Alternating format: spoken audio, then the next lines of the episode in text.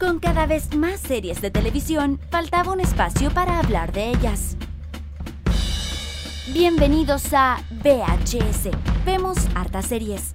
El primer podcast 100% series y televisión en seriepolis.cl. Buenos días, buenas tardes o buenas noches, no sé, esto nos pueden escuchar en cualquier momento, pero aquí estamos partiendo con este experimento un poco de seriepolis.cl, nuestro primer podcast, el primer podcast exclusivo para hablar exclusivamente, exclusivo, exclusivamente, para hablar de series, ¿o no, amigo Luis González? Así es, don Dani. Muy buenas noches, buenos días, buenas tardes. Donde sea que nos escuchen, porque nos pueden escuchar 24 horas cuando quieran, en el momento que ustedes deseen. Y eso es lo bueno de los, del podcast. Que uno pone play y se escucha en cualquier minuto, en cualquier lado, da lo mismo. Eh, sí, pues aquí estamos en el eh, primer programa de, de VHS. VHS, gran nombre. Gran nombre. Vemos hartas series. Un- Así es. Se nos reventó el cerebro pensando en el nombre. Eh, bueno, creemos que esta puede ser una buena alternativa para hablar de series, de, de televisión en general y vamos a ver qué resulta esto. Televisión del cable, vamos a comentar las series chilenas, vamos a comentar las teleseries también. Hay muchas noticias este año sobre Sí. teleseries, series chilenas que se están creciendo, que están creando en el extranjero sobre todo. Y también, bueno, las típicas series gringas que ya todos conocemos, series británicas. Cada vez hay más series, series de Netflix que cada vez está creciendo más. Exactamente, series de, de nórdicas también que se está llenando, que son menos conocidas pero que también son de una calidad increíble que la televisión gringa la agarra, Y la, la hace de nuevo. la hace de nuevo, Y la hace mal. y la hace mal. Para variar, como lo que, todo lo que hacen los gringos, lo hacen mal. Exactamente, la destruye pero bueno.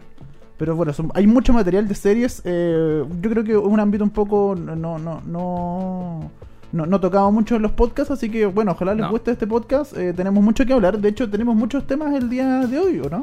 Exactamente, tenemos una pauta de varios, varias series que queremos comentar, que están ahora actualmente en pantalla, otras que no, que, y otras que vendrán prontamente, que creemos que son, destaca- eh, son eh, eh, destacables de, de mencionar. Así es, porque en el programa del día de hoy vamos a tener, eh, vamos a hablar de Ballers, una nueva Ballers. serie de La Roca. La Roca. La Roca. Sí, que ahora se va a la tele, como muchos actores del cine o de otra onda que se van a la tele. El La Roca es una de ellas y estrena una nueva serie llamada Ballers. Vamos a estar comentando todo sobre eso durante el programa. También tenemos, Exacto. hablamos sobre eh, True Detective, ¿no? True Detective, temporada 1 y la segunda que ya viene en camino, queda poquito ya para que se estrene. Han visto muchos secretos sobre la segunda temporada de True Detective. Como que no han querido contar tanto. No, porque la gracia es esa, que uno, no- uno se entere de las cosas que... Es que eso sería spoiler. Eso es verdad. Eso sería un spoiler. Entonces uno, mucho. uno se quiere enterar de las cosas que va pasando a medida que van ocurriendo, lo- las sorpresas, bueno, los actores ya lo sabemos quiénes van a, eh, a interpretar a los nuevos protagonistas esta, esta temporada. Y bueno, eso vamos a estar también ahí comentándolo en el paso del programa. Vamos a hablar también de una nueva serie que se estrenó hace poco por Fox Chile, que ya se estrenó obviamente en Estados Unidos hace un rato, pero en Chile llegó hace poco, se llama Wayward Pines. Exactamente, y con Matt Dillon. Matt Dillon, otro también del cine que se pasa Se a la pasa- tele. Exactamente. Y con el director de Sexto Sentido que se llama M. Night Shyamalan, que Shyamalan. también es del cine que también se pasa a la tele. Algo súper raro hoy en día parece, ¿ah? Sí. Nadie, nadie se está pasando. No, nada, es una cosita poca. Mm. Oye, y también vamos a estar comentando sobre el final de Revenge. Se acabó esta serie melodramática que era eh, inspirada en el Conde de Montecristo. Se acabó eh, Revenge y vamos a estar todos comentando. Y hay un tema que no sé si alcancemos a tocarlo hoy en día que quería hablarlo, que me acordé de hecho hoy día, camino hacia acá, del final de eh, The Late Show con David Letterman. Ah, bueno. También sería bueno comentar un poco, hablar un poco de eso. Se merece Letterman por lo menos unos segunditos en nuestro programa, ¿no? Sí, podría ¿Por, ser. ¿por no, qué lo pensaste tanto? no, no, no es mi conductor de ley preferido, pero sí hablemos Pero de la experiencia, Sí, por bueno, lo sí, menos, pues, ¿no? Claro, sí, tienes razón. Bueno, hablemos- a ver si alcanzamos a hablar un poquito de Letterman. Oye, también vamos a hablar de The Voice Chile y Samudios en cuanto a, a- series chilenas, ¿no? Y bueno, el programa chileno, The Voice es un, un programa. Claro, The Voice que está recién estrenado hace nada, hace un menos de una semana. No sé, pues unos días nomás que Claro. llegó por fin a Chile. Así que hay muchas noticias sobre eso. Y bueno, tenemos una selección que vamos a estar probando, que la vamos a tirar como al final del programa, el diccionario VHS. ¿Ah? Exactamente. Vamos a hacer un experimento ahí con algunas frases que, que se- siempre se mencionan cuando uno habla de series, los, los periodistas la mencionan, toda la gente, pero que uno como que no... eh. Que de repente no puede entender o le, no le queda claro. Bueno, Claro. vamos a tratar de, de contarles un poco este diccionario VHS. Bueno, sin más preámbulos, partimos de inmediato con VHS con nuestro primer tema, un tema de una de las mejores series de toda la historia, ¿no? La mejor. o la mejor. Bueno, no hay, no hay duda parece en ti. La mejor No, no, no, serie. es, muy, es que es muy buena esa serie. Muy buena. De Breaking Bad vamos a escuchar a 1977 de la seca de Anita Tijoux. Así es, esto es VHS, ya volvemos con más. Va. VHS.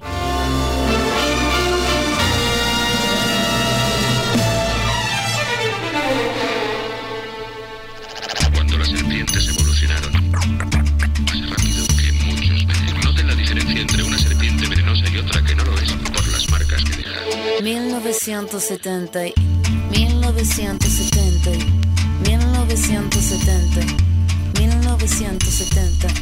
Nací un día de junio del año 77, planeta Mercurio y el año de la serpiente. Signo patente tatuado y en mi frente que en el vientre de mi madre marcaba el paso siguiente. Nacer llorar sin anestesia en la camilla. Mi padre solo dijo es Ana María. Sí sería el primer llanto que me probaría, que mandó las heridas y dándome la batería. Solía ser entonces como un libro abierto, pero leí la letra pequeña del texto, como un arquitecto construyendo cada efecto. Correcto, incorrecto, se aprende todo al respecto. Saber que algunas personas quieren el daño, subir peldaño toma tiempo, toma año. Con mi peluche mirando lo cotidiano, dibujos transformaban el invierno en gran verano. Papá me regaló bajo mi insistencia un juego que trataba de compartir la solvencia, pero en el patio hicieron la competencia. Fue cuando sentí mi primera impotencia. 1970 y 1970 y 1970. 1977, no me diga no, serpiente. 1977, no me diga no, que no lo presiento. Todo lo que cambia lo hará diferente en el año que nació la serpiente.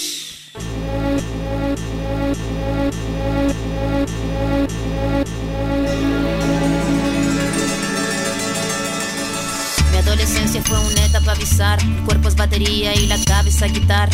La orquesta narra una tonada quebrada para la mirada de una niña que solo talla espada. Hormona disparada, sobrepobladas de información que cambian temporadas, caminas encrucijada. Cada cual en su morada preparaba la carnada. La sagrada diablada de mirada encabronada. Mi fila, la verdad, nunca buscó su silla. Mi búsqueda fue mero proceso de pura pila. Pupila de poeta que marcó nuestra saliva. En la cordillera que miraba la salida. La parada militar de paso monótono, colores policromos, los uniformes de poco tono. De tono mi cuestionamiento, la voz y sonó, no. Mi primera rima que sonó y me enroló. Mi búsqueda no fue para mi cosa de escenario, fue algo necesario y que marcaba ya mi fallo. Así que tú hablas más de lo necesario. Fue cuando entendí que todos quieren ser corsario. 1970 y 1970 y 1970.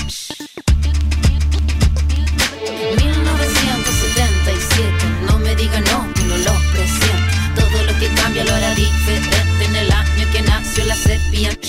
1977,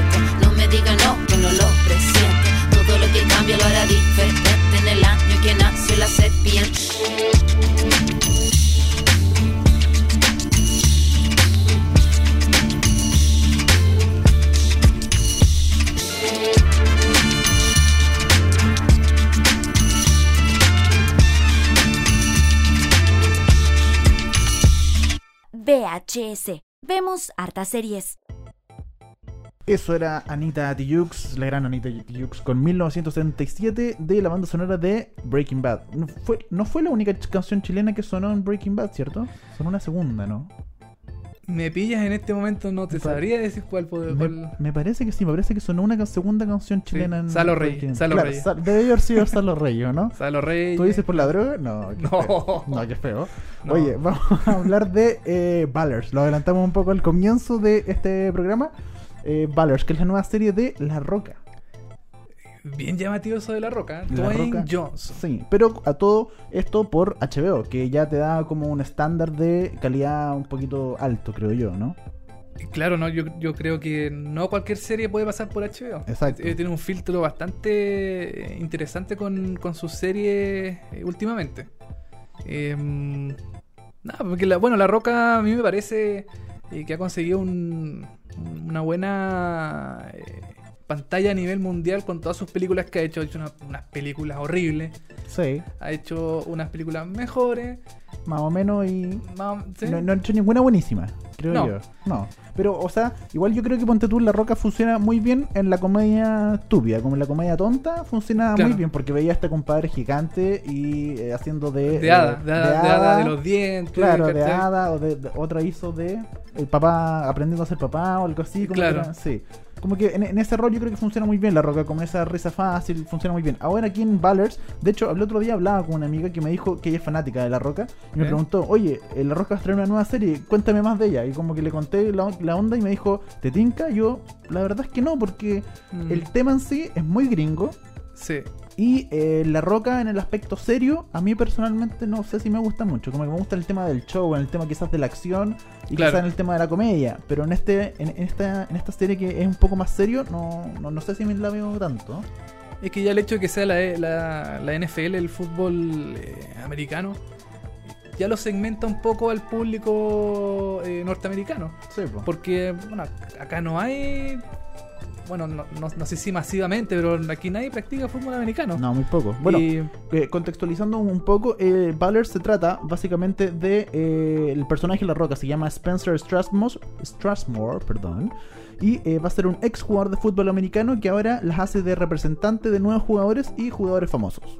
Mm, Ya lanzaron un tráiler eh, hace un tiempo atrás y ahora hace poco lanzaron el segundo tráiler donde develaron más, más sorpresas, más asuntos y la verdad la serie trata de adentrarse un poco en este mundo de la NFL que tiene que ver con eh, la fama, el dinero, las mujeres Claro. y, y todos los problemas que pueden llegar a tener lo- los jugadores y eh, La Roca o su personaje Spencer Strasmore va a ser como una especie de representante de todo ello y los va a tratar de controlar, de que no caigan en la droga, de no- que no caigan en las mujeres y tratar un poco de mover los hilos de estos personajes dentro de la farándula gringa, porque es muy gringo esto. ¿Habrá corrupción?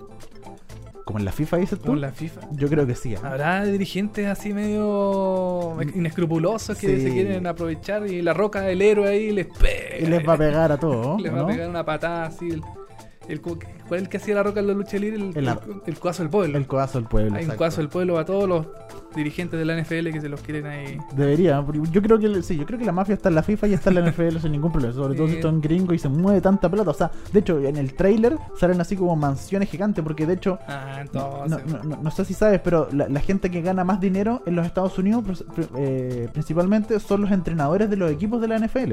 Esos son ¿Ya? gente que gana más plata en todo Estados Unidos, ¿cachai? ¿En serio? Son los que ganan Ah, más no No tenía idea. O sea, los, que- los, los entrenadores de NFL son unos viejos que ganan así, pero una cantidad impresionante de plata. Entonces, la plata que se mueve en la NFL eh, es, es gigante. Y claro, es un tema, es un tema súper importante, es un tema que se puede ahondar en muchas cosas, pero yo sigo creyendo que es muy gringo y en Chile no creo que lo haya muy De hecho, no sé si HBO en Chile o HBO Latinoamérica ha anunciado algún estreno de The Ballers. No sé si tú has visto acerca de eso. Mm, Parece que no. Todavía no. Bueno, ahora se, se estrena ahora prontamente en, en, em, en- en junio, 21 de junio. El mismo día de la segunda temporada de True Detective. Se estrenan juntas. Ah, capaz que la estrenen en HBO después. Sí, no sé Ah. si llegará a Chile finalmente, pero por lo menos en Estados Unidos se va a estrenar el 21 de junio, el mismo día de eh, la segunda temporada de, de True Detective. Que vamos a hablar en un ratito más. Exactamente.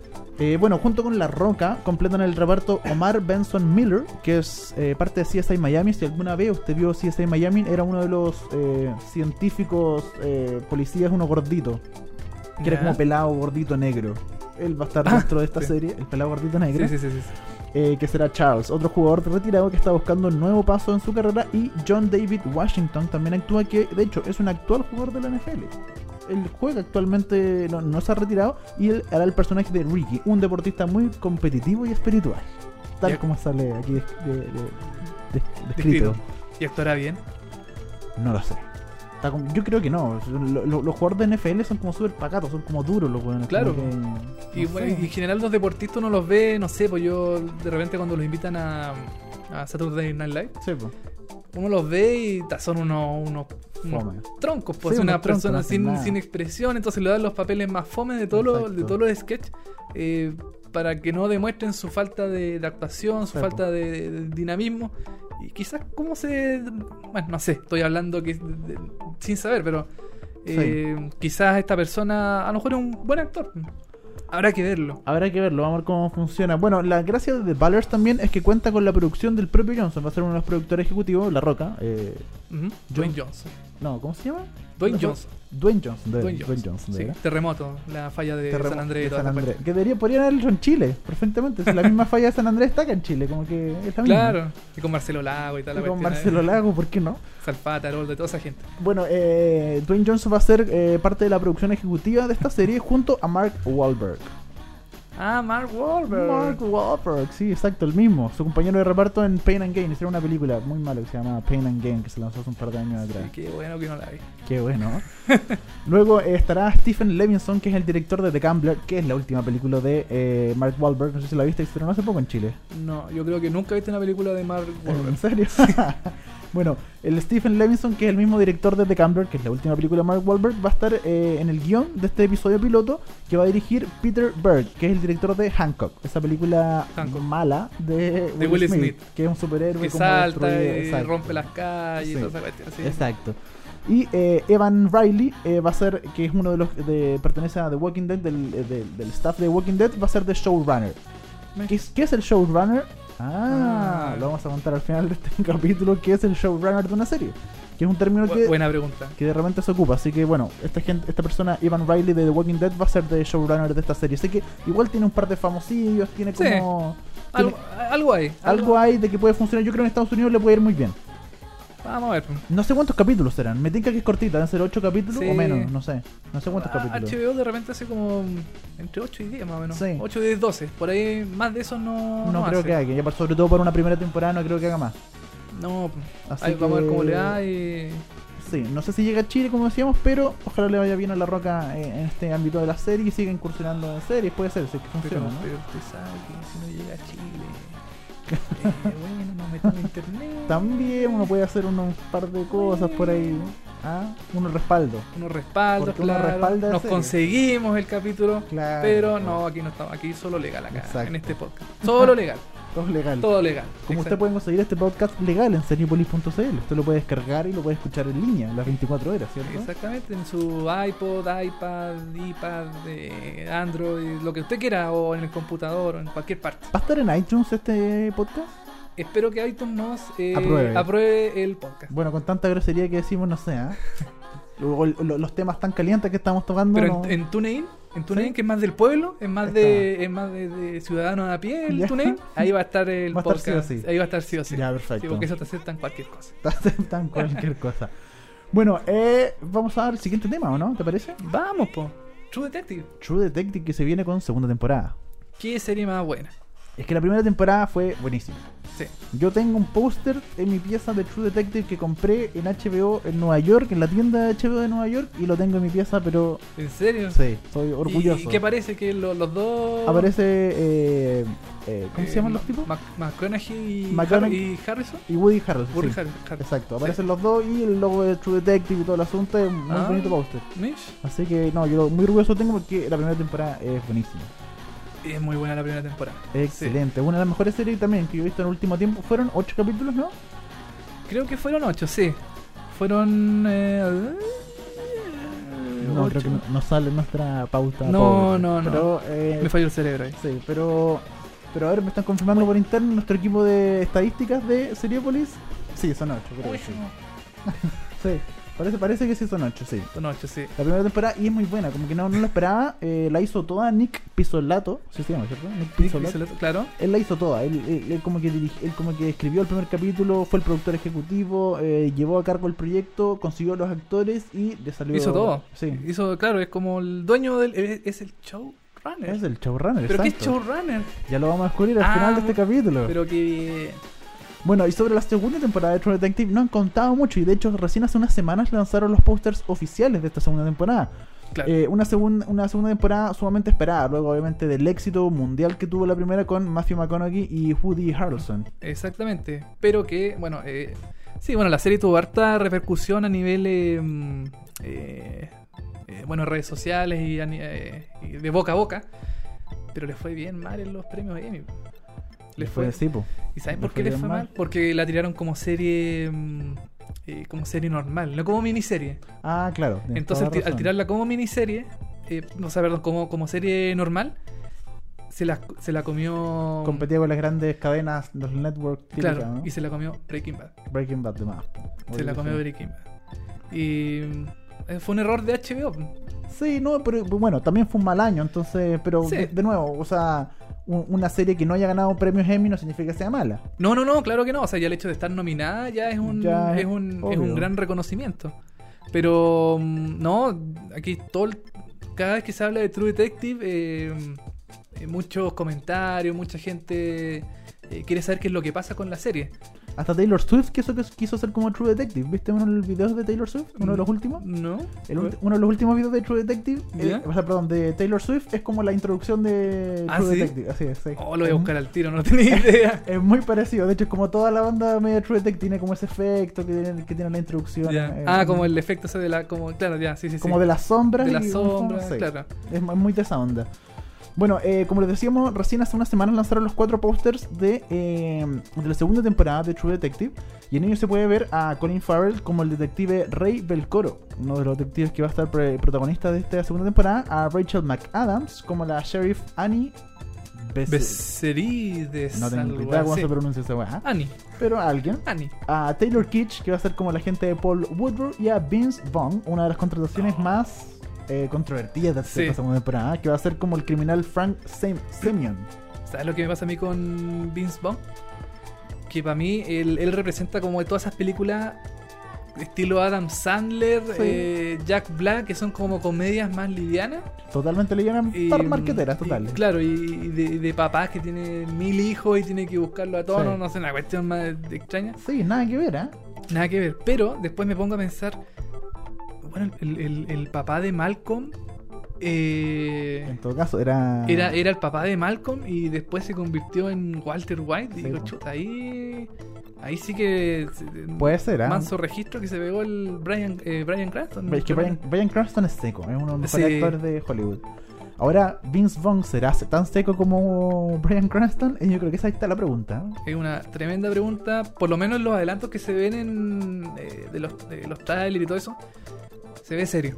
se ve claro. con, con el, con el- En el- Sin sonrisa. En el, en el segundo que aparece, porque lo- los trailers han sido muy cortitos, lo encuentro, Sí. no, no han contado mucho. En el segundo que aparece Vince Vaughn, aparece bien, se ve bien. Vamos Sí. a ver cómo funciona.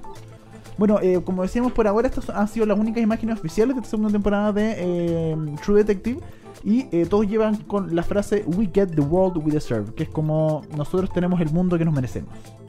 Una frase muy ad hoc quizá a la política de hoy en día, ¿o no? Como que tenemos... Claro.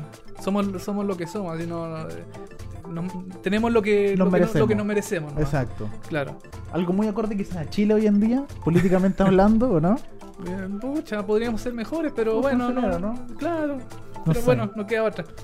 Eh, Se ha contado mucho sobre las. No, se ha- perdón, no se ha contado mucho sobre la segunda temporada de True No. Detective. Como que no sabemos tanto, como los trailers no nos dicen mucho de qué va a ser la historia. Como que sabemos que hay un asesinato y alguien lo Claro. tiene que resolver, que son los, los policías, por supuesto.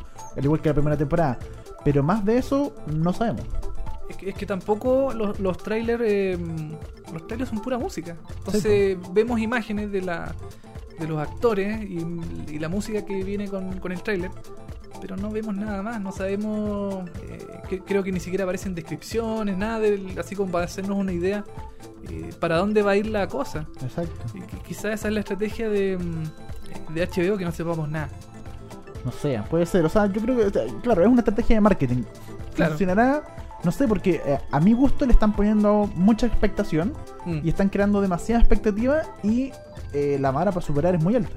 Entonces, Bien alta, sí. es súper alta y, y al no contar todo esto y generar todos estos trailers, estos posters donde no se dice mucho, la expectativa se eleva mucho y eh, finalmente no sabemos si, si va a cumplir con la expectativa, sobre todo con estos actores. Rachel McAdams igual fue un poco controvertida, Vince Vaughn, Claro. no sé cómo van a resultar esto. Como que yo tengo mis, mis Y- y- reparos con la segunda temporada. Y yo quiero decir una cosa, yo sé que la gente de HBO, Don HBO me está escuchando ahora claro.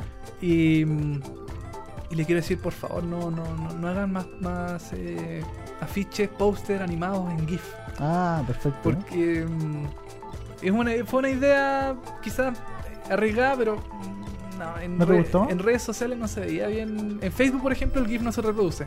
Hasta, hasta la semana pasada. Ah. Bueno, es que yo lo vi, eh, esos posts salieron antes, Sí, de, salieron que, antes, exacto. de que se cambiara este como sistema. Sí, Facebook eh, permite GIF desde el domingo, ponte tú una o desde el lunes. Permite nuevos GIF. Hace un par de Ah, días atrás ya permite. Se llenar de gatos, entonces, gatos y perros saltando y cuestiones así. Sí, es verdad, sí, se pueden ver ahora. Pero claro, lo- el GIF, yo creo que se adelantaron quizás, yo creo que más adelante se va, a pu- se va a, A ver mejor, a ver mejor, pero claro, porque Netflix también lo hizo una vez con Unbreakable Kimmy Schmidt, también tenía como un, un, Ah, sí, pues tenéis razón. Era como un, eh, era un póster animado. un póster animado Claro, también. que en realidad era un, es un video. Es un videíto video de, cortito. de 15 segundos más o menos. Claro. Eh, que ahora como Twitter acepta y Facebook también acepta eh, videos propios, no de YouTube ni cuestiones Claro. eh, más como enlaces externos, eh, se ve mejor. eh, bueno, no sé, el- es cosa de gusto. A mí no me gustaban los GIFs animados porque en Facebook se veía una cuestión llena de granitos, porque Sí, en el GIF es como de granitos, mientras menos resolución tenga, peor se ve. Sí.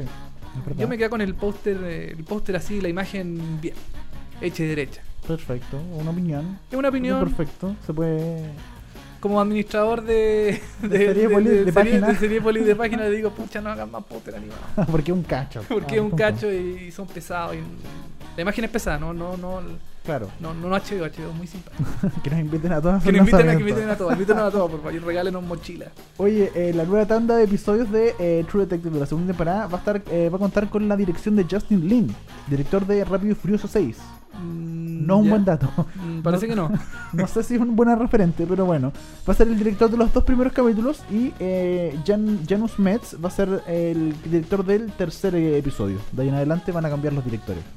Ya va a ser un popurrí de gente que va Sí. a empezar a dirigir ahí. Claro, cada capítulo. ¿Habrá un plano secuencia como el que se mandaron en la Oh, primera temporada? Ese es notable. Un, no sé cómo mierda lo hicieron, pero estaba muy complicado. Yo como audiovisual, como director, lo digo que fue... eh, Eh, es complicado. es eh. súper Sí. complicado haber hecho ese plano secuencia, pero buenísimo. Funciona perfecto. Es bueno, sí. Y todo- todos lo recuerdan ese plano. Sí, pues, obvio que sí. Un buen, excelente dirección ahí de Nick Pi- eh, Pizzolato. Pizzolato. Pizzolato. Oye, aparte de eh, Pharrell, eh, no Pharrell cantante, Pharrell, sino no. que Ah.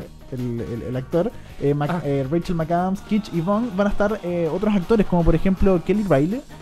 van a estar también C.S. Lee de Dexter y Lolita Davidovich, James Frayne de True Blood, Abigail Spencer de Rectify, Michael Irby de Almost Human y Leven Rambin de los Juegos del Hambre, entre otros actores. Va a tener como a varios actores conocidos o Varias, semi conocidos.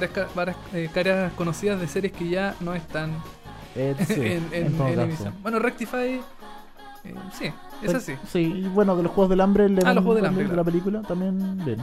Eh, Almost Human, no lo sé si todavía está. No, que está cancelada. Almost Human, creo que la cancelaron. sí, Sí, me parece que está parece cancelada. que está cancelada. Sí. Sí, no, no nos sabemos todo, del, no somos tan ñoños, no nos sabemos todo de todas las No series. somos periodistas, po. No, lo siento, ya, está bien, perdón. somos audiovisuales nomás. Sí, nos gusta nomás. Nos gusta, nos gusta. Ya. Así que bueno, esa es la segunda temporada de True Detective que ojalá eh, le vaya bien y ojalá sea buena, eso es lo que espero. Que sea, ojalá sea mejor que la primera, no creo, pero ojalá. Eh, pucha, bueno, la idea es que las series vayan subiendo eh, temporada a temporada, pero ahí vamos a ver qué es lo que nos, lo que nos trae la nueva temporada de True Detective, que yo la espero con muchas ansias. Oye, y de HBO nos saltamos a. ¿A qué canal trae Wayward Pines en todo caso? Wayward Pines la trae Fox. Fox, ah, perfecto. Fox, que, eh, que la estrena al mismo tiempo que en Estados Unidos. Ah, perfecto. Entonces, sí, claro, se estrena todos los jueves, eh, tipo 22 horas acá en Chile. En Estados Unidos puede que hay, hay una diferencia Sí. de horario. Pero, a ver, esta serie el, eh, a, mí, a mí me gusta mucho. Día tres capítulos nomás. ¿Ya? E- Este jueves se estrena el, el cuarto. O ya se estrenó, si dependiendo si es que nos está escuchando, Después del jueves. después del jueves, Claro. ya se estrenó. No sabemos qué es lo que pasó porque no, no, no dejamos en el tiempo. Sí. Bueno, la serie eh, a muchos le ha recordado el, eh, la serie. eh, es como una mezcla entre Twin Peaks y Lost Ya, perfecto. por su temática. Eh, trata de un detective que se llama Blake Crouch. Crouch. Crouch. Eh, perdón, perdón, perdón. Ethan Burke. Blake Ah, perdón. Crouch es, el, es el, El escritor. el escritor, perdón, perdón. Sí. Ethan, Ethan Burke, interpretado por Matt Dillon, que, mm, que despierta de la nada así en una, eh, en una en un bosque. Ya. Nosotros no sabemos nada qué es lo que pasó. Entonces esta persona despierta en el pueblito de Wayward, eh, Wayward Pines, que, que es el nombre de la, eh, claro, que es el nombre de la serie, y también del pueblito donde despierta eh, Matt Dillon o Ethan. Em, bueno, esta persona despierta y, y- y la gente del pueblo es súper extraña, así, es, es como... Es como, es como despertar en Temuco, Eh, eh. una weá muy rara. es como un pueblo que nadie conoce. ¿ah? Claro, una, una en cuestión así, Calama, una Calama, claro, una weá ¿qué- fome. ¿Qué, qué esta weá, cachai? Claro, el pueblo, no, el pueblo es, ínfimo, una, una- es un pueblito como, eh, como un pueblito del sur, así, del sur de Ya. Chile, imagínense un pueblito, imagínense Aysén, Ya. despertar en Aysén, así, Saludos a toda la gente de Isen que nos está escuchando. claro, despertar en Aysén, no porque sea un mal pueblo, ni ninguna, sino por la- las dimensiones del pueblo, a eso me refiero. La gente muy extraña, muy rara, no la como de en Aysén, Aysén, como en Aysén estás diciendo, ¿cierto? Como la No, gente de no. Aysén que es muy rara, ¿eso quieres decir? Eh, no, no, no, la de Wayward Pines. Eh, muy extraña. Y es, eh, esta persona no tiene idea cómo llegó ahí.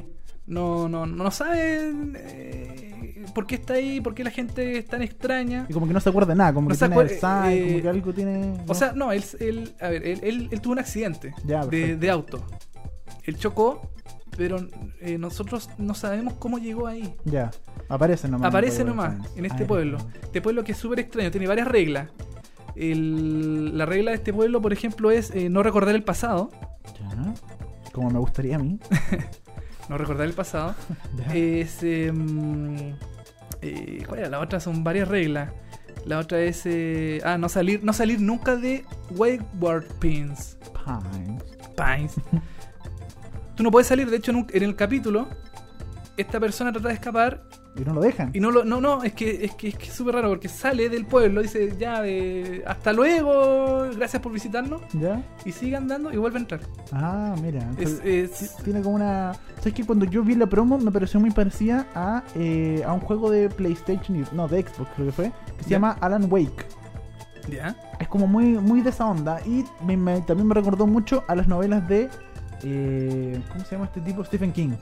Como si fuera una novela de Sí. Stephen King. Sí, tiene, tiene una. Tiene como esa un, onda, ¿no? un tufillo, haciendo Sí. un aire a, esa, a, ese tipo de, de- de escrito. Em, bueno, la, la, la serie es, eh, Es full misterio, es, suspenso. es misterio 100%. De Es- hecho, Es una hora, ¿no? ¿O más? dura un.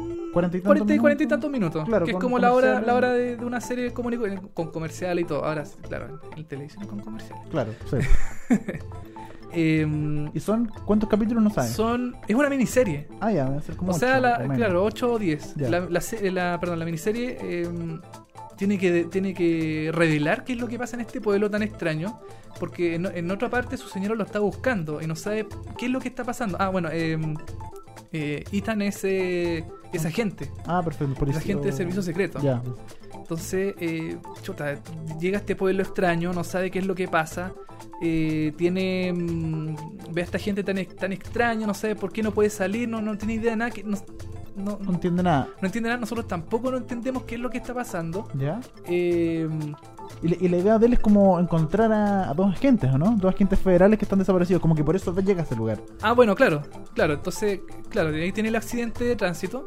Eh, bueno, es que me, pondría- me tendría que A poner a, spoiler, a spo- es- me tendría que poner a, spoilear mucho.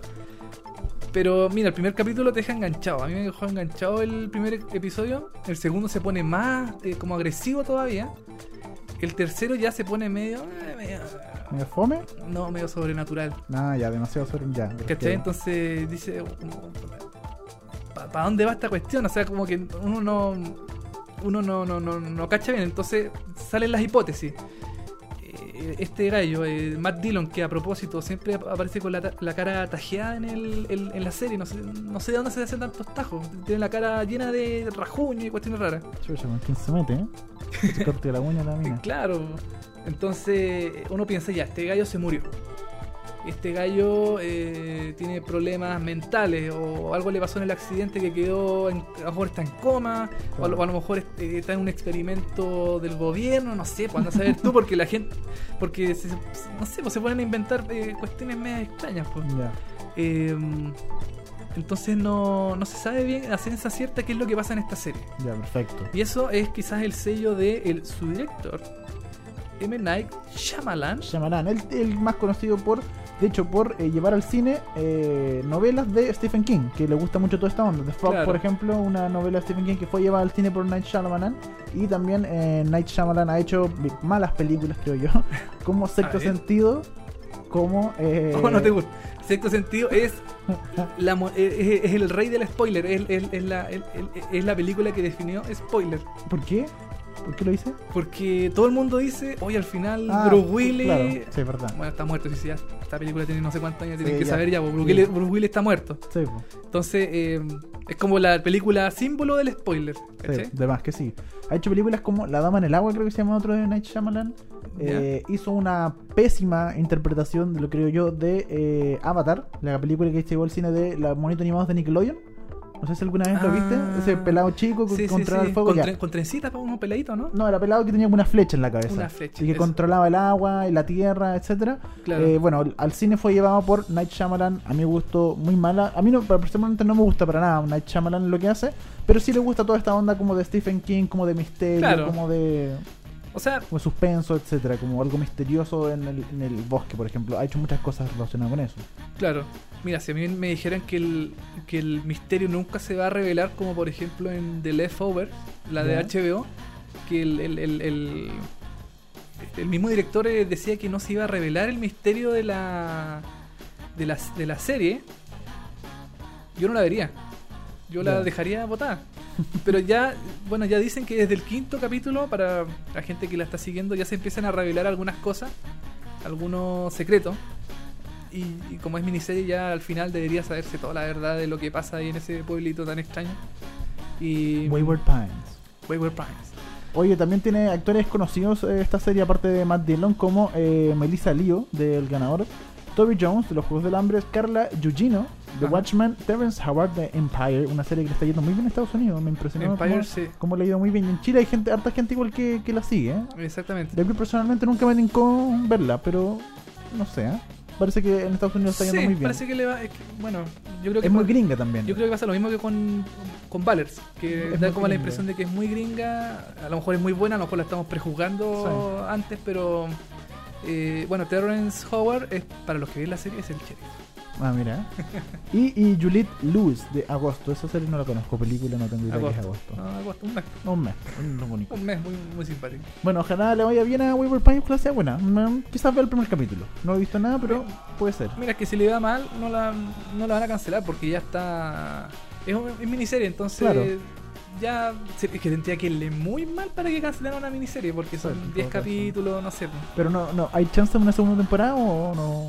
No sé, yo No creo que no sé. Yo creo que como es miniserie, a lo mejor pueden hacer otra temporada eh, con otros actores distintos. Ya, como Porque si la- y- Claro, porque si la eh, si- bueno, si la- eh, es una miniserie la historia se cierra, no sé si se, se podrá hacer una segunda temporada. Claro. Ahora, eh, como lo que pasó con Under the Dome, por ejemplo, que ya Claro. lleva como tres temporadas y, Sí. y es un libro y ahí siguen estirando el chicle de la serie. A lo mejor con Wayward, eh, Wayward Pines eh, pase lo mismo. Puede ser, ¿eh? Sí. Oye, y eh, vamos a hablar ahora de eh, Revenge. Revenge que terminó eh, su temporada, su temporada, su cuarta temporada, fue la última temporada de Revenge. Y eh, eh, un poco, de hecho, unas semanas antes que se acabara, esto, esto se acabó el 10 de mayo, y un poco antes de que se acabara eh, la serie, el productor ejecutivo Sunil Nayar anunció que se iba a acabar, eh, que esta era la última temporada, como que no se había confirmado. Uno igual lo podía pensar, porque ya el chicle de Revenge se había estirado demasiado. Claro. Pero, eh, pero no se había confirmado y de hecho solamente un par de semanas, como les decía antes, el, productor ejecutivo dijo a Entertainment Weekly de que se iba a can- cancelar para siempre Revenge y que esta cuarta temporada era la última y por lo tanto el, el capítulo que se iba a estrenar el 10 de mayo iba a ser el último de toda la serie. Y eso es lo mejor que le puede pasar en una serie. Que le digan a la gente, a, lo- a los responsables de la serie, este va a ser tu última temporada, así que cierra la historia y ciérrala bien. Eso es verdad, eso es verdad. Pero yo creo que, eh, bueno, como seguidor de Revenge, bueno, aquí tenemos que tirar una alerta, porque vamos, yo creo que vamos a hablar un poquito del último capítulo, de cómo cierra esto, y para gente que no lo ha visto, eh, así que, eh, spoiler alerta. Vamos a hacer un par de detallitos del último capítulo, por si usted no lo ha visto, así que aquí eh, póngale pausa, baja el volumen, claro. como quiera. O adelante, no sé. po. O adelante un Porque, poquito, sí, vamos a hablar porque eso es lo bonito del podcast. Uno puede adelantar, Sí, entonces lo que como haga lo que quiera. Y después de que lo ve, puede escuchando, Claro, por ejemplo. exactamente. Oye, eh, bueno, el, el productor ejecutivo, eh, Sunil Nayar, adelantó en esta entrevista que dio hace ya unas semanas atrás, eh, que ya, eh, que todos han visto el final de, que ya, que ya se mostró, porque el 10 de mayo se mostró el último capítulo de eh, The Revenge.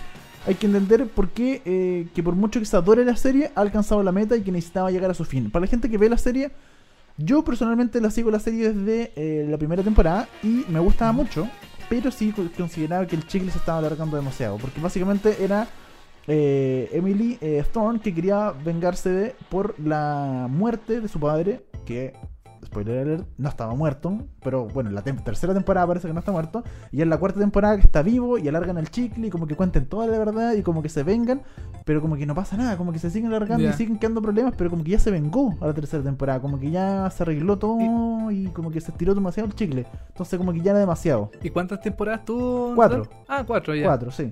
Ah, y la tercera ya se vengó de la de esta persona. Es que como que se vengó entre comillas, entre comillas porque murió uno de los que había cometido el, el error y su padre apareció que estaba vivo. ¿Cachai? Y en la Ah. cuarta temporada uno quedó como, oh ya, por lo menos como que sabemos, en el final del tercera dijimos, ya, el bueno está vivo. Ajá. Y en la cuarta, en la cuarta fue un pequeño, yo creo que fue un show, eh, un alargue de... Porque se metió- Innecesario. innecesario. El papá estaba vivo y después el, pa- el papá se vuelve como loco y se vuelve se va para un lado, después se hace malo, se hace bueno. Como que se va para lados muy raros. Como que yo siento que la cuarta temporada fue un alargue innecesario. Oye, pero esta serie la ven seguida porque yo leí en el diario que, que se anunciaba el final de, de la serie. Eh, o sea, eh, en algunos diarios aparecía que ya se acabó la revancha, o sea, perdón, Claro, la, la- la la- venganza. la venganza. Eh, era una serie bien seguida, parece, por varias personas. Y yo creo que era bien seguida y además, debo admitirlo, era bien femenina. Era bien de mina. Porque, ah, era, ya, porque era como una, era como una teleserie, Una ve- teleserie. venezolana, ponte tú, ya. pero, pero grin- como grin, Agringa. agringada, eso que llamamos, porque gringanizada no tiene ningún sentido. Agringada. Ya, agringa, ya. Era como bien hecha, porque de hecho está basada en, eh, en la novela El Conde de Montecristo de Alejandro Dumas y narraba la historia de esta chica, Emily Thorne, que eh, después del supuesto asesinato que había hecho su padre, eh, a él- al padre lo habían encarcelado y finalmente había muerto. Entonces esta chica se venga, se cambia el nombre y toma otra identidad y gana mucho dinero y con eso se trata de vengar de, de quienes encerraron a su padre y finalmente lo mataron. A mí me parece que, Manso Dramón. no, sí, es un dramón, como, como te digo, como drama, dramón venezolano Ya. pero eh, pero era buena, a mí me gustaba. De hecho, a mí principalmente yo la veía y cuando me decidí a verla así como no dejar de verla y aceptar que la veía, fue cuando eh, Oscar Rodríguez, un gran director de la televisión chilena, Sí. eh, director de La Madrastra, de Ángel Malo, de la primera temporada De Mango, Canal 13. de Canal 13 hace Sí, muchos años. general, sí. Él era profe mío y, me la y me- yo una vez Ah. le pregunté, eh, profe, ¿qué serie ve usted? Me dijo, yo veo una Revenge que dan en el cable. Y dije, ¿en serio? Y me dijo, sí, es muy buena. Tiene un dramón entre medio que para allá, los conflictos de la familia, todo el asunto. Es muy buena. Y le dije, perfecto. Y dije, yo también la veo, me gusta mucho, funciona. Y si él, le- si él me la recomienda, es porque Claro. algo porque tiene. Algo, algo tendrá, claro. Por supuesto, entonces por eso la empecé a ver y no me la perdí. Y bueno, eh, sí sentí que la cuarta temporada fue una larga de chicle un poco innecesario, aunque es una muy buena serie. Yo creo que la gente que no la ha visto está en Netflix hasta la tercera temporada, si no me equivoco. Eh, usted la puede ver, es una serie muy buena, como digo, no es muy larga, tiene solamente cuatro temporadas y cada, cada temporada sí tiene 24 capítulos, si no me equivoco. Ah, Y eh, es más pamina, la verdad. Yo he hablado con. Cuando siempre una amiga me recomienda, oye, ¿qué serie puedo ver? Le digo Revenge, siempre le gusta mucho. Porque es más, es más femenina, por eso, porque tiene muchos, eh, mucho dramón. Claro. Como lo que hace Chonda Rhimes. Como y- lo que hace un poco Shonda Rhimes con Grey's Anatomy, con tiene claro. mucho dramón, Mucho, de, claro. drama de, eh, de parejas, ¿cachai? Pasional. Pasionales. Y también muertes, también muertes, medias innecesarias de repente, pero eh, pero un poco de muertes. Y de hecho, Revenge tiene algo, eh, algo muy característico que tiene un cómics. Porque como que está inspirada, tiene una onda muy japonesa. De hecho, la, la principal, como en unas temporadas, eh, recurre mucho a un maestro eh, como de Japón, del ninja y no sé qué, que le enseña todas las técnicas. Y tiene una onda muy japonesa y de hecho tiene un cómics.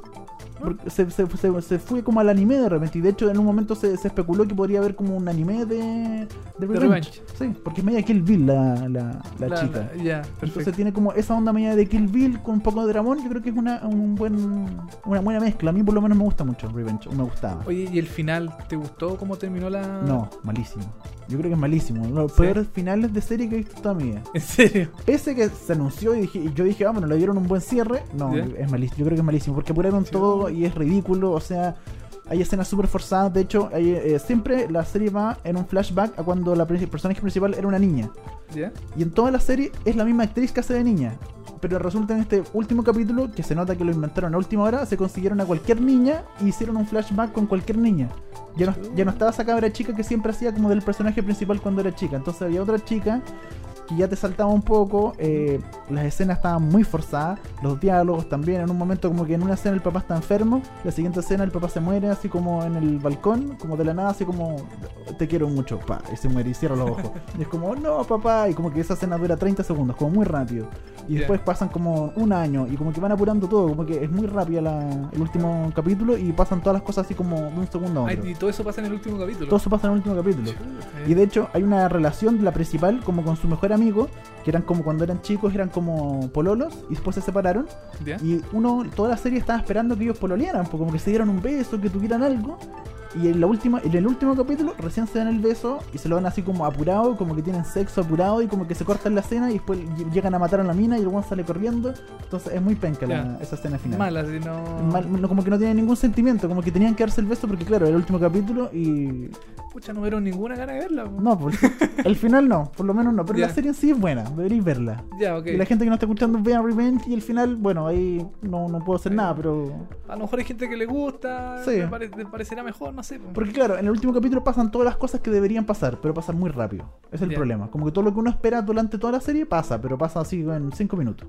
Ah, ya. Como que se notó que era el último capítulo que los guionistas dijeron como ya, tiene que pasar esto, estos buenos se tienen que casar, tienen que dar un beso, casarse, este se tiene que morir, bla bla bla y así. Entonces es, es muy malo Ya. el final. Pero es Revenge y es buena la serie en general. Así que es recomendable. Vale la pena Sí, para verla así como para pasar el rato. Quizás Claro. no, no, no, no sea, no es la mejor serie de, de la toda vida, no, pero, para nada, para nada. pero para pasar el rato quizás sea buena, una Sí, buena opción. Y aparte son cuatro temporadas, está en Netflix, Claro. así que es muy fácil de, de que usted la vea. Me parece excelente. Oye, nos vamos a, eh, a otro tema. Se acabó el musical. spoiler alert. Sí, se acabó el spoiler, pueden volver a escuchar nuestro programa, no se preocupen. Vamos al segundo tema del día, eh, canción, tema me refiero a canción musical.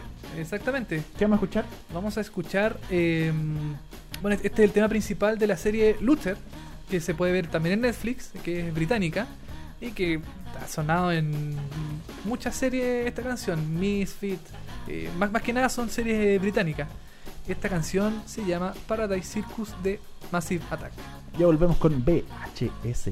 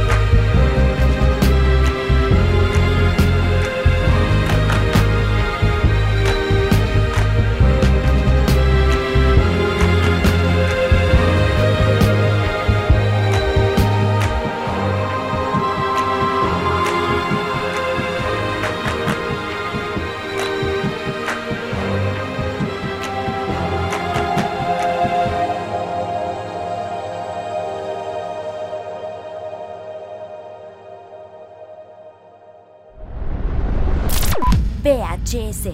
Vemos hartas series. Eso era Massive Attack, Paradise Circus de Luther. Qué gran canción.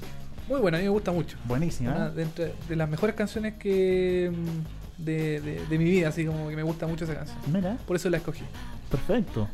Oye, eh, ahora nos vamos a otra sección de nuestro programa porque no solo hablamos de series internacionales, también hablamos de televisión chilena, así que este vamos con eh, la sección nacional, ¿no? Exactamente. Vamos con Nacional. Y el estreno de esta semana que es, que fue, perdón, The Voice Chile, ¿no? Exactamente. Por fin, por, Por- fin se estrenó. Por fin se estrenó, luego de haber pasado por muchos canales. Lo tuvo Claro. Mega en su momento, lo tuvo Televisión, que fue el más comentado porque lo tuvo y no lo hizo finalmente. Mega también lo tuvo. yo me acuerdo, he escuchado la noticia de que Mega lo tenía hace tres años atrás, por esto tú, o cuatro años atrás. De que- tantos años. sí. tantos años atrás que lo compró Mega y finalmente no lo hizo, no hizo nada. Luego lo compró Televisión. De hecho, lo publicitó. Lo, de hecho, lo publicitó. Publicitó. Tenía Rafa Aranea, creo, como. Sí, pues, se llama La Voz. La voz, exacto. Sí, Claro. Sí, de hecho, lo, lo- lo- y, y como que llamó casting y Claro, todo llamó asunto. casting. y que- no estoy seguro, pero creo que salía el, el típico, el loguito de los deditos así Sí. levantado, decía La Voz. La voz, que muy mala, no. no. El nombre, no. Debería bueno, haber quedado The bueno, Voice, si, si Claro. no está complicado tampoco, no, No. no, se complica, se entiende fácilmente. Claro. Y eh, finalmente lo compró Canal 13 el año pasado, compró los derechos de The Voice eh, para hacerlo en Chile y finalmente lo hizo y se estrenó. Finalmente tuvo hartos meses haciendo casting. Siempre se veía en pantalla, eh, inscríbete en el casting, ven al casting. Exacto. Y chuta, demoró buenos meses. eh, Pero tuvo buenos resultados. Tuvo muy buenos resultados el, el día domingo que se estrenó A las en, 10. en horario Prime. Sí, en el, el nuevo Prime a las 10 y El media. nuevo Prime. El nuevo Prime, Prime. que tenemos en After Prime. el After Prime ya casi, el Late Prime. Claro. Oye, el espacio de The Voice ya ha sido producido en 60 países. Le digo excelente, en 60 países ya ha sido visto en 180 países. O sea, han hecho 60 versiones de The Voice y se ha visto en 180 países. Ya es una Un fenómeno. es un fenómeno, una revolución total en la industria de la música. Y en Chile, más de 8.000 personas se inscribieron para el casting. Harta. Muchísima mu- gente. Muchas personas, sí. 8.000 personas que tuvieron que ser casteados por eh, diferentes eh, músicos. Yo sé que hay gente, por ejemplo, está Cote Fonsea detrás del equipo. Cote Ya. Fonsea es el baterista de eh, Lucibel, y- Lucibel, y, que sí. también tiene un estudio un estudio en Chile que es muy uno de los mejores de Chile. Ujú. Con los, juntos los, los hermanos Fonsea tienen un estudio que es uno de los mejores estudios de, de Chile. Cada vez que vienen, por ejemplo, grandes estrellas musicales y quieren ir a un estudio, siempre los llevan al de ellos, porque su estudio es de los Es mejores. a Y- toda raja. es a toda raja. Y de hecho son grandes productores los dos. Claro. Así que eh, harta gente es la que está, gente de verdad es la que está metida detrás de... eh, Gente que sabe de música. gente que sabe música. Es- Sí, yo creo que pues. eso es lo fundamental para un programa como The Voice. Claro. Y eh, una de las noticias más impresionantes de The Voice es los coaches, que, eh, que no, no, no quedaron cortos. O sea, yo me acuerdo que cuando los tenía Mega, un, se rumoreó que uno de los coaches iba a ser Américo. Nah. Es verdad. Américo. Américo iba a ser un Nada coach. contra Américo, pero. No, nada contra Pero, Américo, pero buena pucha, onda. no sé. o- Pero al lado Luis Fonsi, ponte tú, o Franco Simone, Américo queda Claro. Y, y- y- y- y vi- viendo la versión original, bueno, la, la estadounidense, que tenéis como a Pharrell, tenía a. Cristina Aguilera, que son grandes músicos de su país, Y, el- extranjero. claro, y la mexicana, por ejemplo, que también tiene a Ricky Martin o a Beto Cuevas. Claro. también el- entonces son como. El jurado tiene que ser un, una- una- un, un nombre importante por lo- o bien conocido de- de- dentro del país también. Y, Por Latinoamérica, en, este, en nuestro caso, no es Claro. Latinoamérica en general.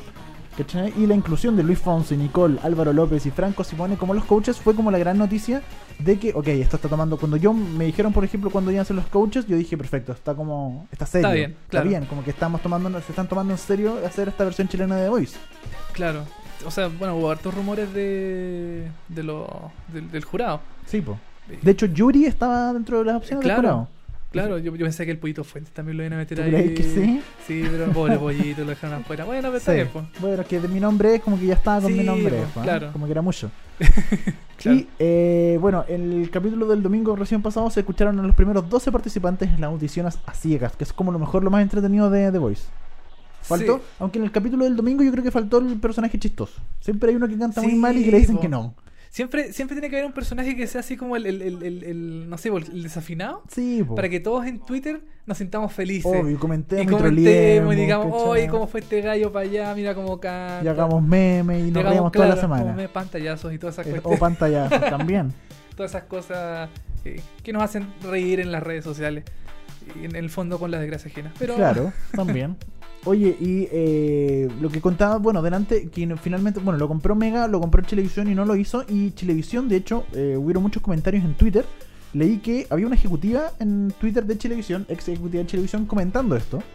Ya. Y ella decía eh, que Chilevisión lo compró y ningún director de ese, de ese momento se quiso hacer cargo del proyecto.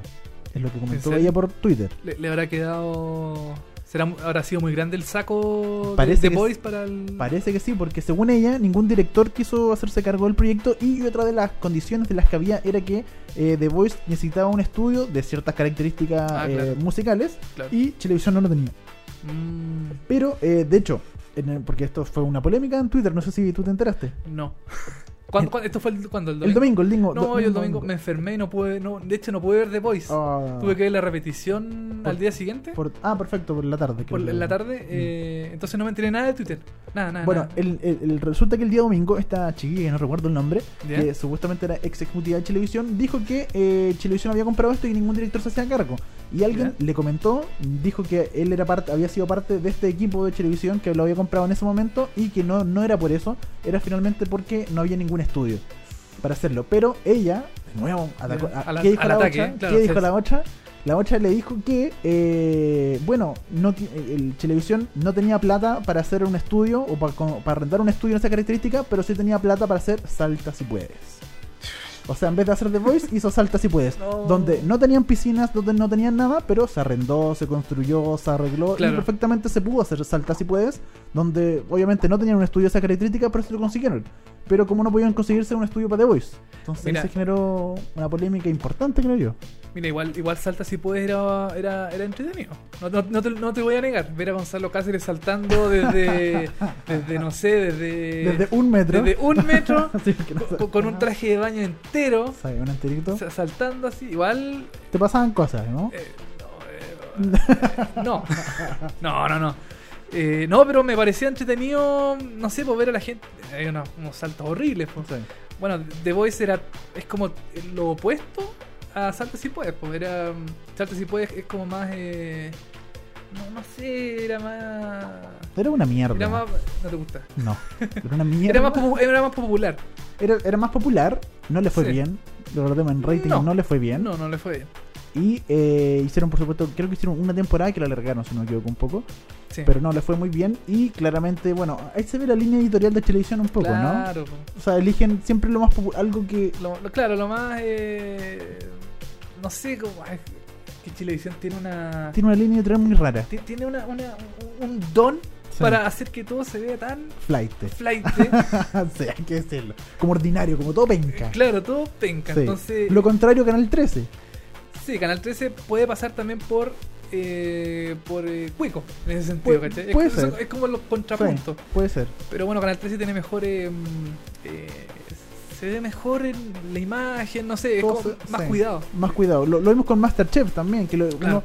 uno, uno pensaba que podía hacerlo penca, pero no, lo hicieron muy buena calidad. Ahora con The Voice sí. lo hicieron también en muy buena calidad. Entonces, eh, es- es- son totalmente líneas editoriales distintas la de Canal 13 con Exactamente. Televisión y se ve claramente en esta decisión de Televisión de haber elegido haber hecho Salta si puedes en vez de The Voice.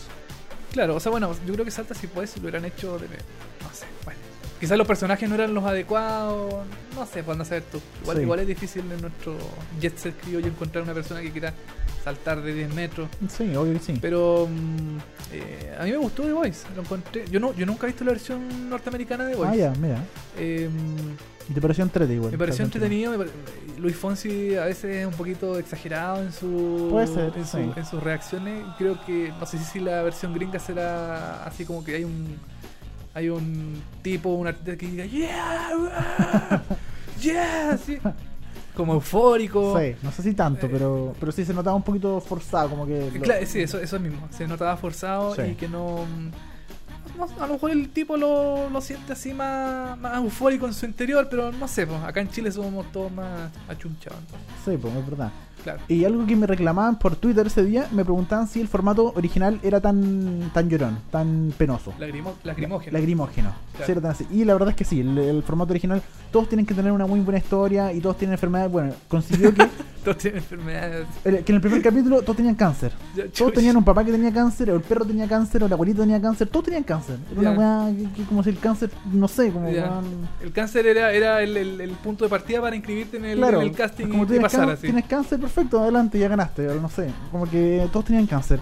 Y la verdad es que el formato gringo tiene eso de que, eh, sí, cada persona tiene que tener su historia, aunque sea triste o al menos interesante, ¿cachai? Tiene que tener algo, porque no, no simplemente vale de que eh, cantéis bien, porque recordemos que esto es la tele, o sea, Claro. eh, funciona así. Si quieres ser un artista de verdad, anda y anda, métete en una escuela de canto y, no sé, saca un disco, ha- hazlo por otro lado, pero si querés ir a la tele y ser famoso, tenés que tener una buena historia, no solo cantar bien. Eh, sí. Pero bueno, es que la buena historia es para la tele, pues si da lo mismo si, no sé, pues, un buen cantante no va a tener una, una buena historia detrás, si da lo mismo, lo, lo que importa es el, el que cante bien. Sí, Pero eso, esto es para la tele.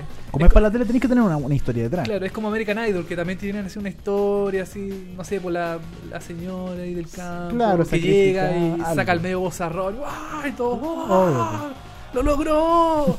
Entonces, así, Sí, es- po. esa es como la, la, la intención que tiene el programa. A mí, a mí me gustó, lo encontré. mm, O sea, no sé si tanto como para. Como en mi nombre es, por ejemplo, que.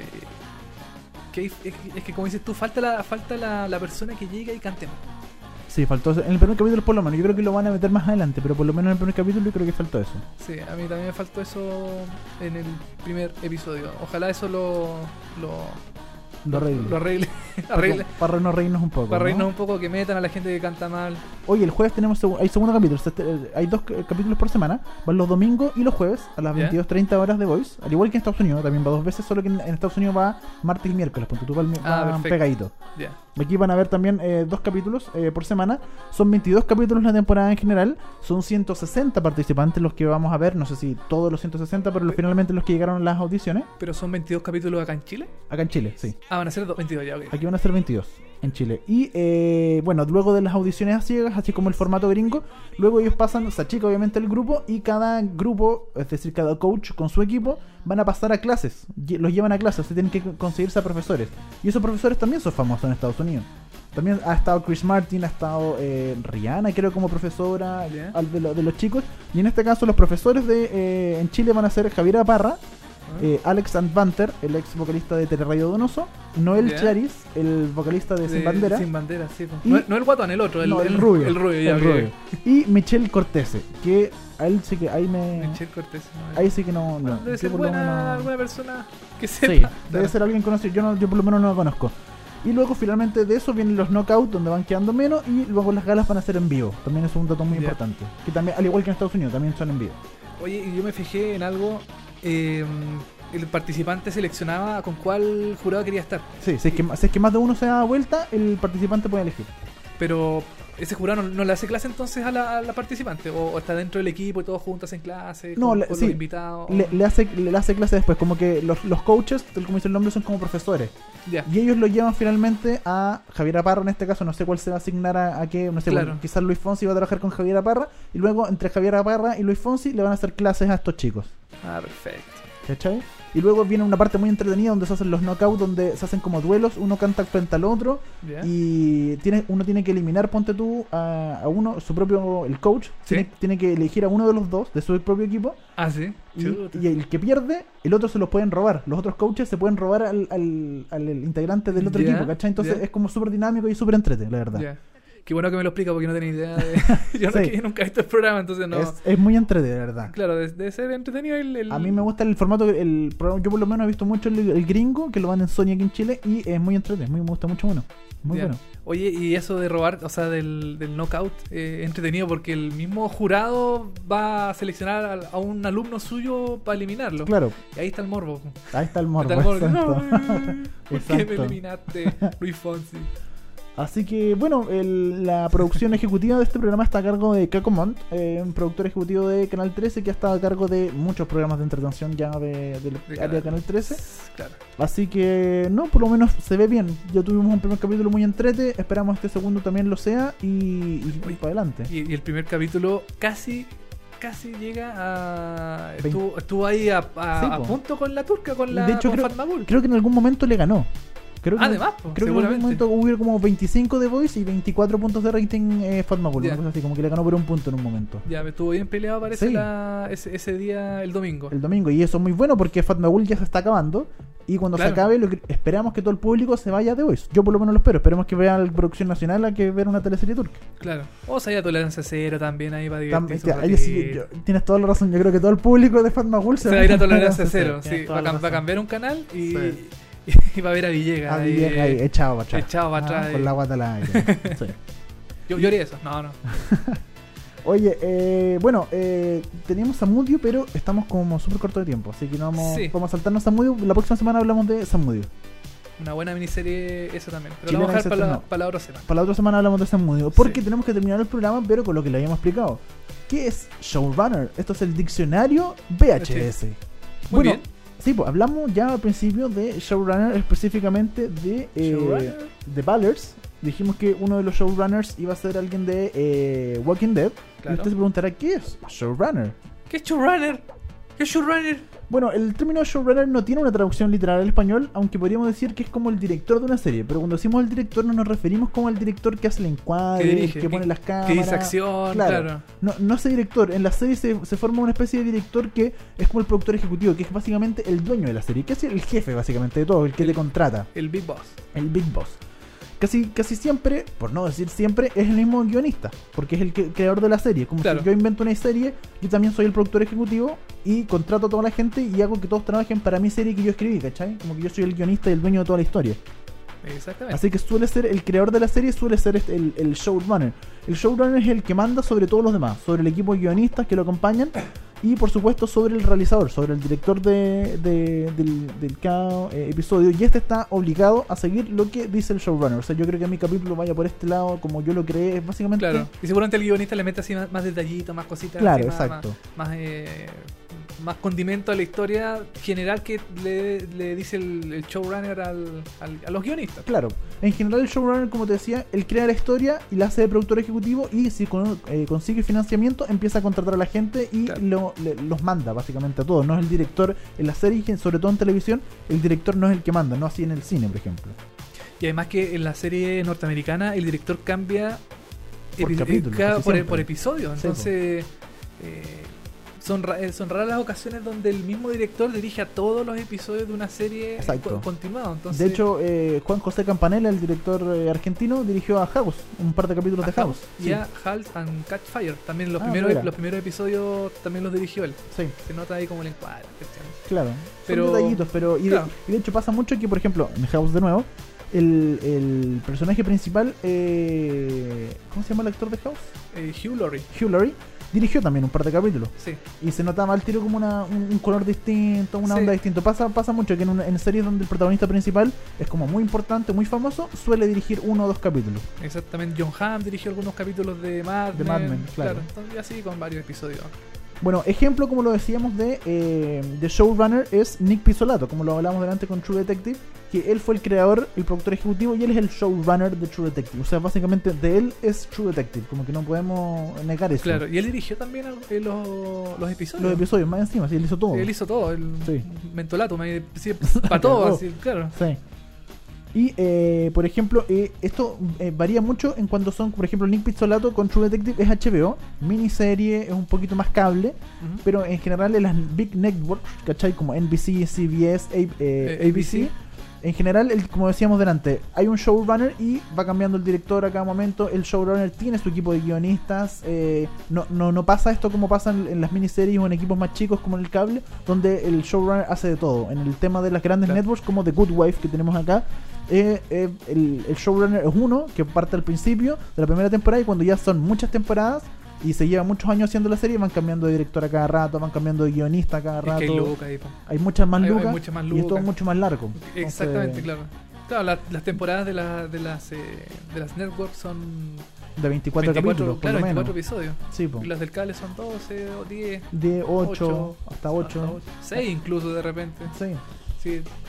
Todo muy, eh, muy cambiante. Muy cambiante. Y, eh, por ejemplo, bueno, lo- lo- los eh, showrunners más conocidos en todo, en todo el, el mundo de la serie está, por ejemplo, David Chase de Los Sopranos, eh, Vince Claro. Gilligan de Breaking Bad, Breaking que él también escribió, creó la serie, hizo todo, Damon Lindelof y Carlton Hughes de Lost, Ryan Murphy, de American Horror Story y Glee también. Claro. Y ahora Scream Queens, ahora, Ahora pro- también. prontamente. Exacto, también es de él. Bueno, y así muchos. Eh, Chuck Lorre de Big Bang Theory, el que se peleó con eh, Ma- eh, con Charlie eh, Sheen. Charlie Sheen en Two and a Half Men. en Two and a Half, que, que es de Claro. Big Bang Theory y también de Two and a Half Men. Y de Claro. Mom y de. Mom y. Eh, Falta uno. Mike and Molly, ¿no? Mike and Molly, exacto. Parece, Sí, ¿cierto? Sí, también, Mike and Molly. Y así muchos. Bueno, Claro. Tina Fey, 30 Rock Tina también. Fey. Tina Fey que actuó en, en, También en va. 30 actuó- Rock, en, Showrunner. Bueno, ahí, Y la- también las hizo de todas. la- claro, hizo absoluta. Y guionista también, pues así que ahí Sí, hizo, de todo. Así que básicamente lo- lo- el showrunner es como el dueño del programa. Es como el que creó la, la historia principal y luego contrató quizás a guionistas, si es que contrató a guionistas y los guionistas fueron desarrollando la historia, pero él escribió como el guion principal, la, eh, onda, la idea general y luego se fueron como... eh, Se fue desarrollando. la- desarrollando capítulo por capítulo, claro. claro. Oye, qué bueno que no que sepamos lo que es showrunner porque eh, ahora la gente, la señora Juanita en su casa La señora Juanita puede decir. va a poder comentar en la, en la, la- la comida del domingo, oye, yo, yo sé lo que es showrunner. ya sé lo que es. Coméntelo, coméntelo con sus amigas eh, cuando Bridge o Brisca. ¿ah? Claro, cuando vaya, no sé, vaya al- el, en el precarreta y, oye, showrunner. Sí, showrunner. Lo escuché en el podcast de Seriepolis. claro. Oye, eh, nos vamos a empezar a despedir ya, pero no sin antes irnos con el último tema. La última canción, Una gran canción. que es de la banda sonora de True Detective, Detective. que de hecho es la canción principal de la intro. Exactamente, la, la de los famosos créditos con la cara cortada, lo- lo- los pedazos ahí de, de, de- de camiones, los ojos con sangre y todas las cuestiones raras. Exacto, esto es eh, Far From Any Road, The Handsome Family. Estamos haciendo VHS por seriepolis.cl. No se vayan, que nos queda la última patita.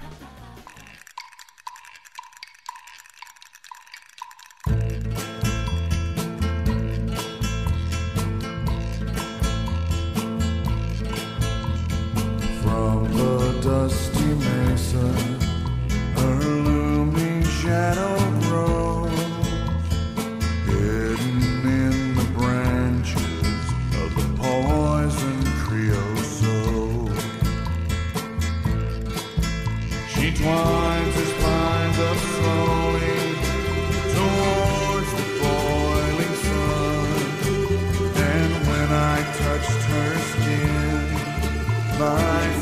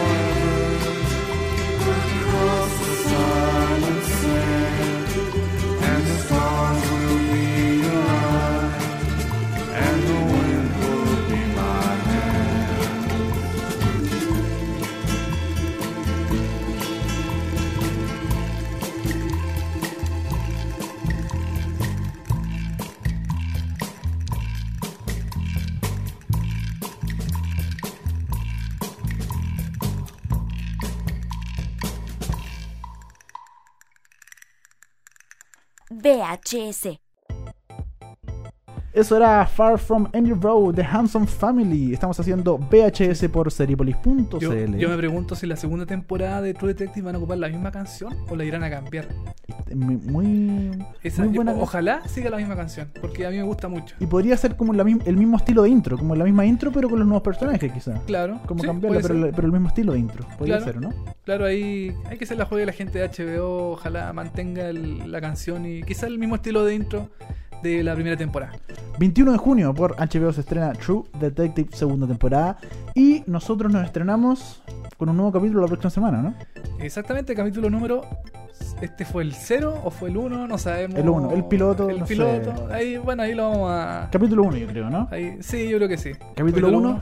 Esto fue la primera, tem- primera temporada, esperamos. Vaya mucha temporada, pero el primer capítulo de VHS. Vemos hartas series, este podcast de Seriepolis.cl y era necesario crecer un poco más y tener eh, Un espacio de, de conversación. de conversación con la gente. Sí, que quizás tengamos después, más adelante, invitados. Podría ser, ¿ah? Eh, ustedes si quieren nos pueden comentar aquí mismo, abajo, abajito, puede dejarnos sus comentarios, pueden mandarnos un mail a contacto arroba arroba seriepolis. seriepolis.cl o en las redes sociales arroba seriepolis en Twitter, Claro, en Facebook, facebook.com slash seriepolis, en Instagram, instagram.com slash seriepolis estamos en todos lados. y en...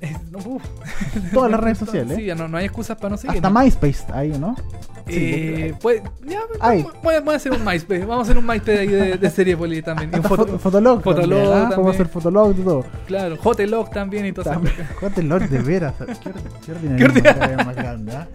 Oye, eh, esto fue VHS. Ojalá les haya gustado. Coméntenos, por favor, eh, qué les pareció, de qué series quieren que hablemos la próxima semana, Sí, más bueno. adelante. Eh, Díganos cosas, digan lo que quieran. Sí, Nosotros comenten. aceptamos cualquier comentario. Cualquier feedback es necesario, así que. Menos primero, segundo, tercero y todas esas cuestiones que ponen los troles cuando escriben ahí comentarios. También, claro, sí. Eso no, eso, no. Seguramente lo van a poner porque yo lo dije. Oye, eh, fue un gusto arroba televisivamente. ¿eh? A mí también fue un gusto, estimado arroba cepamoya63. Ahí nos presentamos, porque al principio como que no nos presentamos mucho. No, pero bueno, Pero ya nos conocen. ¿eh? partimos al revés, pues, como los diarios cuando uno lee el diario al revés, Claro. así de atrás para adelante, ahora nos presentamos. Oye, gracias por habernos escuchado. Esto fue VHS por Seriepolis.cl. Hasta luego, show show. Finalizamos el episodio de hoy. Nos escuchamos en el próximo. VHS. Vemos hartas series en seriepolis.cl.